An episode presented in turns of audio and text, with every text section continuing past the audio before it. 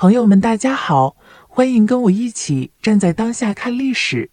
真是日月如梭，光阴似箭，一转眼，战国就要结束了。从商鞅变法之后，秦的实力逐渐壮大。公元前三百一十六年，秦国夺取了楚国富饶的巴蜀之地，从而大大削弱了劲敌楚国的实力。经过一百多年的积累，秦国的国力大增。从公元前二百三十年到公元前二百二十一年，秦国先后征服韩、赵、魏、楚、燕、齐六国。自此，全中国都归秦统治，列国并治，变成了第一个中华帝国。历史学家认为，秦国之所以取得胜利，主要是由于以下几个方面的原因。首先，是因为特殊的地理位置。秦原处于其他六国之西，周围是山河险阻，易守难攻。有利的地理位置让秦得以聚集力量。第二个原因是商鞅的变法，商鞅的变法对秦的统一起到了至关重要的作用。商鞅变法目的就是强国，通过一系列的改革变法，使得秦的政治和军事力量变得强大起来。当然，国家的强大对于秦的农民来说，就是严刑峻法以及赋税的日益沉重。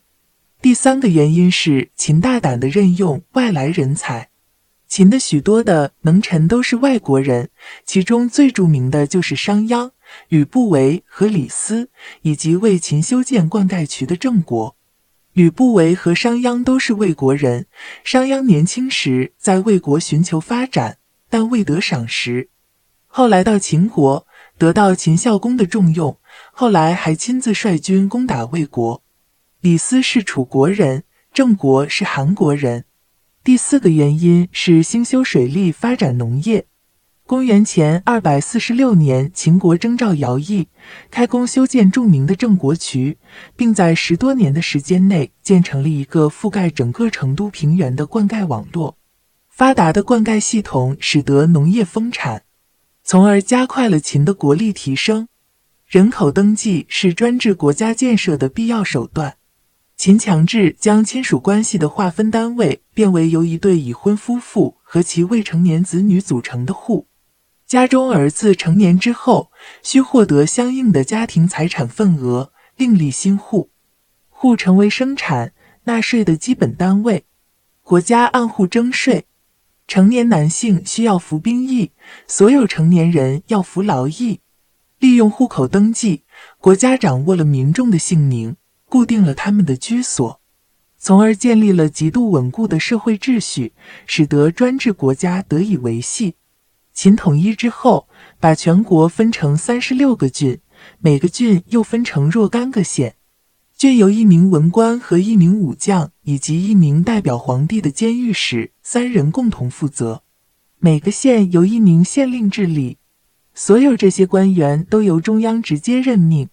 由此，秦始皇把他的权力覆盖到每一个帝国的官员，甚至每一个国民。在他看来，纷乱的天下如今归于一统，他拥有的权力之高，控制的人民之多，都是前无古人。他创造了历史，他让天下太平，他让华夏崛起，他认为自己功盖三皇五帝，于是他称自己是始皇帝，他的后裔则是皇帝二世、皇帝三世，直到千秋万代。教科书上常常这样评价秦的统一：春秋战国时期，列国纷争，战火频仍，人民渴望统一。在这样的背景下，秦国统一六国。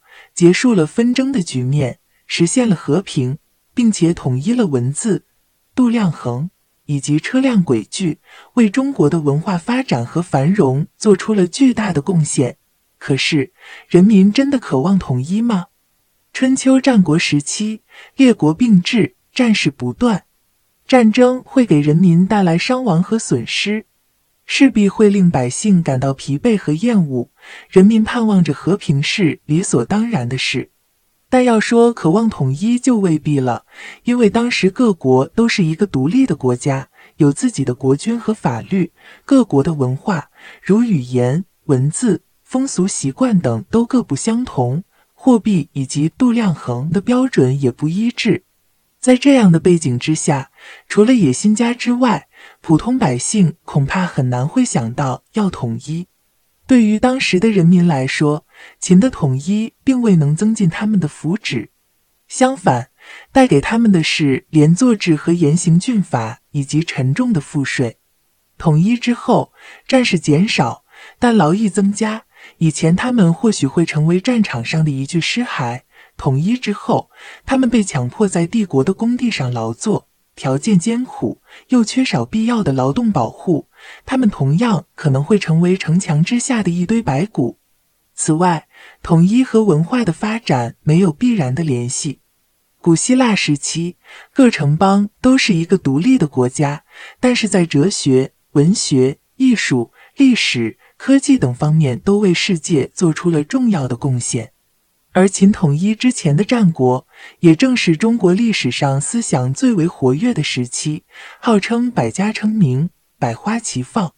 但是，这种开放、自由的思想氛围，正是在秦的焚书禁言、统一思想的政策之下被扼杀掉，从而使中国进入了一个漫长的思想禁锢的黑暗时代，给中国在政治、经济。科学技术、文化艺术等方面都造成了深远的影响，甚至直到今天，这个影响还依旧存在。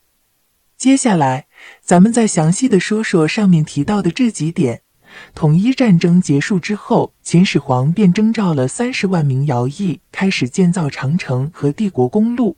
长城要越过漫长的山脉和半沙漠地带，这些地区人口稀少，冬季酷寒。随着长城不断的延伸，供应线也变得更长。在这种艰难的条件下，死亡的人数也必定是非常巨大的。除了长城，从公元前二百二十年开始，到公元前二百一十年秦始皇死时，秦帝国修建了总长度近七千公里的帝国公路。其中一条名为直道的南北大路，南起于咸阳之北不远的云阳，就是今天陕西淳化县，向北跨越黄河和沙漠，终止于内蒙古境内的五原，总长约八百公里，最宽处达二十四米。祖先建造的位于咸阳的宫殿，已经不符合始皇帝的身份了。于是，秦始皇开始修建新的、更大的宫殿。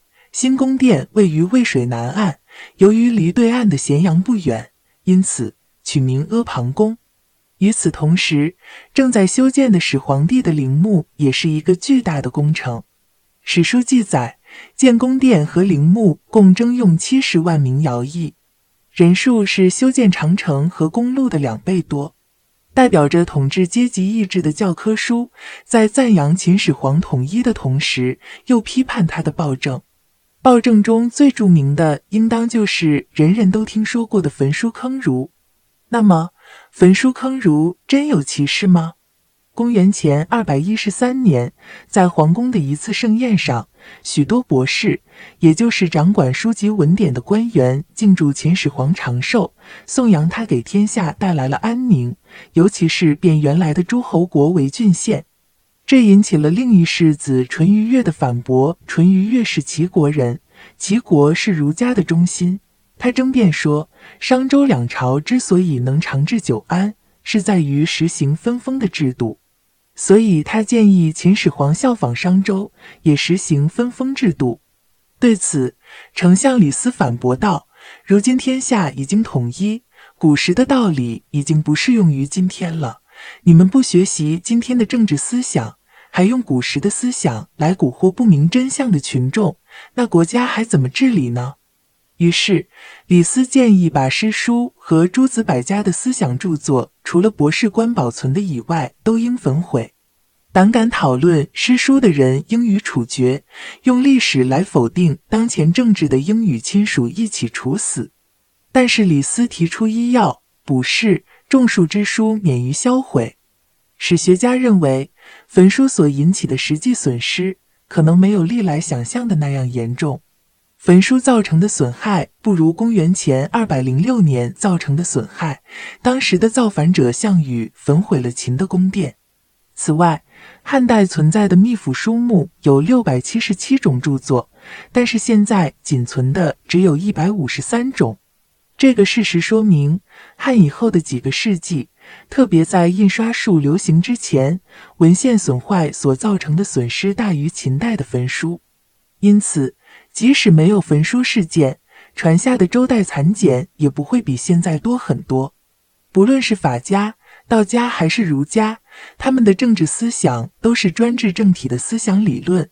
他们有一个共性，就是强调思想的统一。秦始皇的焚书并不是中国历史上第一次，也不是唯一的一次，更不是最大的一次禁书行动。保持思想的统一是维系专制制度的必要条件，而禁书禁言又是维护思想统一的重要手段。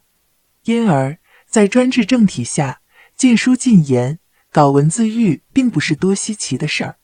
关于坑儒一事，史书中这样记载。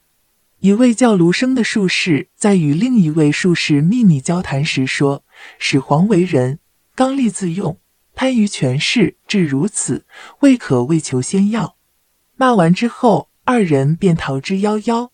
秦始皇知道有人诽谤他后，大怒，下令调查与两名术士有来往的文人。这些人互相指责，始皇于是亲自挑出四百六十多名疑似触犯禁令的人，把他们全部坑之于咸阳。关于秦始皇坑儒一事，史学家通过考证认为，有充分的根据把它看作是虚构的资料，而不是历史。理由如下：首先，两名术士秘密的、尖刻的对话不可能收录在秦史中。而后来的《史记》却逐字的记录下来了，这一点不大可能。最重要的一点是，两名术士在谈论皇帝时称他为始皇。日本学者立原朋信指出，虽然秦始皇在公元前二百二十一年采用了始皇帝的称号，但在他统治时期，只有他一人使用这个称号，其他人所做的文告和文献只称他为皇帝。从不称始皇或始皇帝，《史记》中只有三处违反了这一称呼的原则，而坑儒便是其中之一。此外，虽然秦的律法是严厉的，但并没有证据能够证明它比同时代的普遍情况更加严厉。总之，那些所谓的秦朝暴政，并没有后世王朝的统治阶层所说的那样残酷。而恰恰是他们不遗余力所赞扬的秦的统一，断送了中国社会出现转型的可能性，将中国推进了一个长达两千多年的中央集权统治下的暗夜之中。时至今日，改变的曙光仍未出现。秦始皇向往着长生不老，因此身边有许多术士为其寻求长生灵药。公元前二百一十九年。他巡游到山东海滨时，遇到术士徐氏。徐氏请求准许他去海上探险，寻求仙岛，以求得长生灵药。秦始皇大喜，耗费巨资，并派给他数百名童男童女进行海上探险。但是徐氏一去不返，传说他们在日本定居了下来。公元前二百一十五年，当秦始皇第三次巡游到河北海滨时，他再次派术士卢生带三名方士出航，但卢生无功而返。因担心受到责罚，就伪造一图书，上写“亡秦者胡也”，谎称仙书，献给秦始皇。秦始皇把胡理解为匈奴和其他少数民族。于是，立刻派蒙恬率兵三十万攻打胡人。公元前二百一十年，秦始皇再次驾临山东。术士们担心，因为以前的失败会受到责难，就诉说他们曾被拒于所阻，无法到达仙岛。他们就提出带一批弓箭手与他们同行，以便巨鱼出现时向他射箭。然而，长生灵药还未寻到。秦始皇就在返回的途中死去了。公元前二百一十年七月，秦始皇突然患病身亡。他在位三十七年，死时四十九岁。此时的秦王朝也已经是摇摇欲坠。秦始皇的长子、皇位的继承人扶苏，此时正在塞北。随行的有丞相李斯，还有诸公子中最受秦始皇宠爱的胡亥，以及宦官赵高。赵高是教授胡亥律法的师傅，此时他负责监督和传递秦始皇的信函及给诏令加盖玉玺的重要工作。赵高通过欺诈和威胁的手段，说服年迈的李斯默认另立胡亥以取代扶苏的阴谋。弥留之际的秦始皇写给扶苏命他前往咸阳继位的信件被赵高扣下，他另外颁布假诏令和一封指责扶苏不忠命他自杀的信。扶苏收到信时即自杀。回到京都后，胡亥登位，称二世皇帝，但他只是个傀儡皇帝。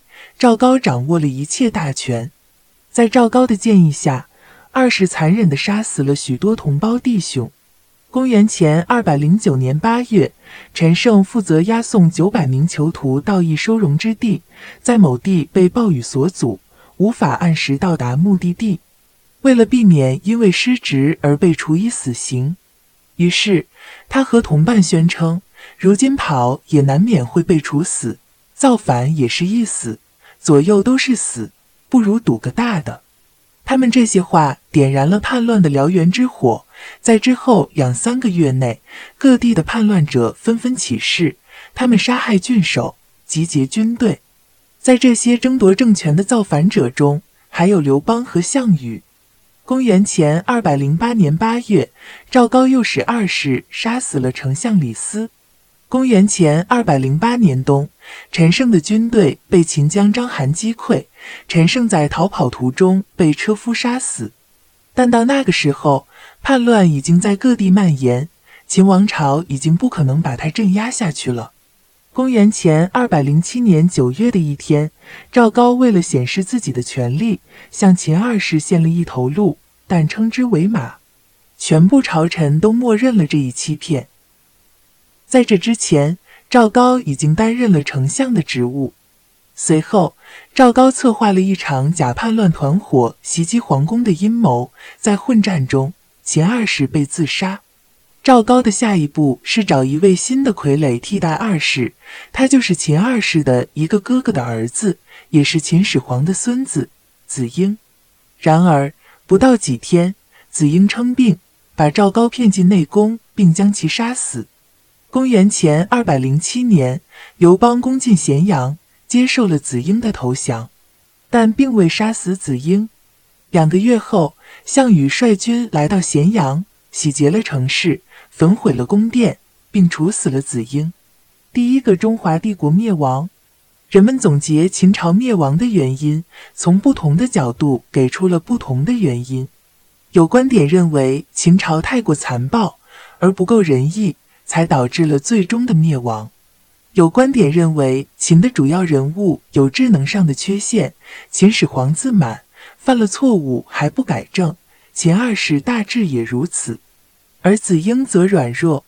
但也有观点把秦朝的灭亡归咎于赵高的目光短浅和残忍，把个人利益置于国家利益之上。在各地纷纷造反叛乱的时候，赵高却在朝中玩弄权术，铲除异己，尤其是杀害了能臣李斯。马克思主义观点则认为是阶级冲突的结果。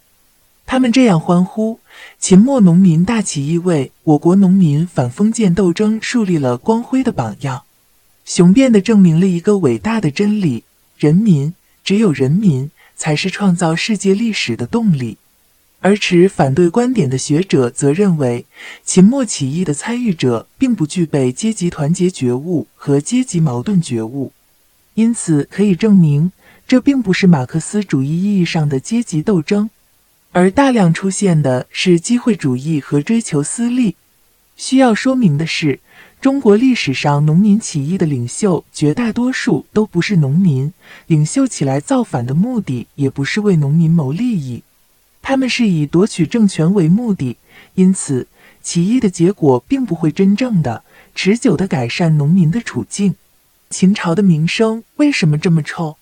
有学者认为，除了秦朝的严刑立法以及横征暴敛等内部因素之外，还有外部的原因，其中包括六国的旧王族和他们的官员对王室的忠诚和怀旧心理，移民中的知识分子对战国时自由的思想氛围的怀念，以及对秦朝统一思想焚书禁言的憎恨，汉朝及以后王朝的贬低，出于政治需要，假借虚无的历史来宣扬当下的政治形态，通过讽刺前朝的腐朽以拔高自己。后世的王朝都有这个习惯。